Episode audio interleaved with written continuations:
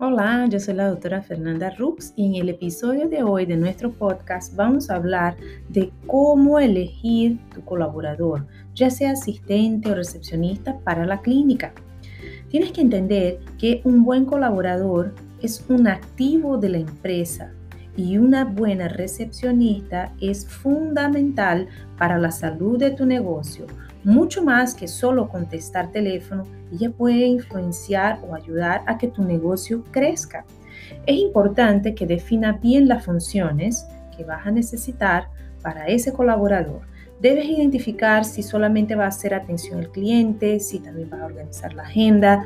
Hay algunos colegas odontólogos que tienen una recepcionista que también asisten adentro a cuatro manos. Tienes que definir el rol de cada persona, si ella solamente va a ser recepcionista o va a hacer ambas funciones.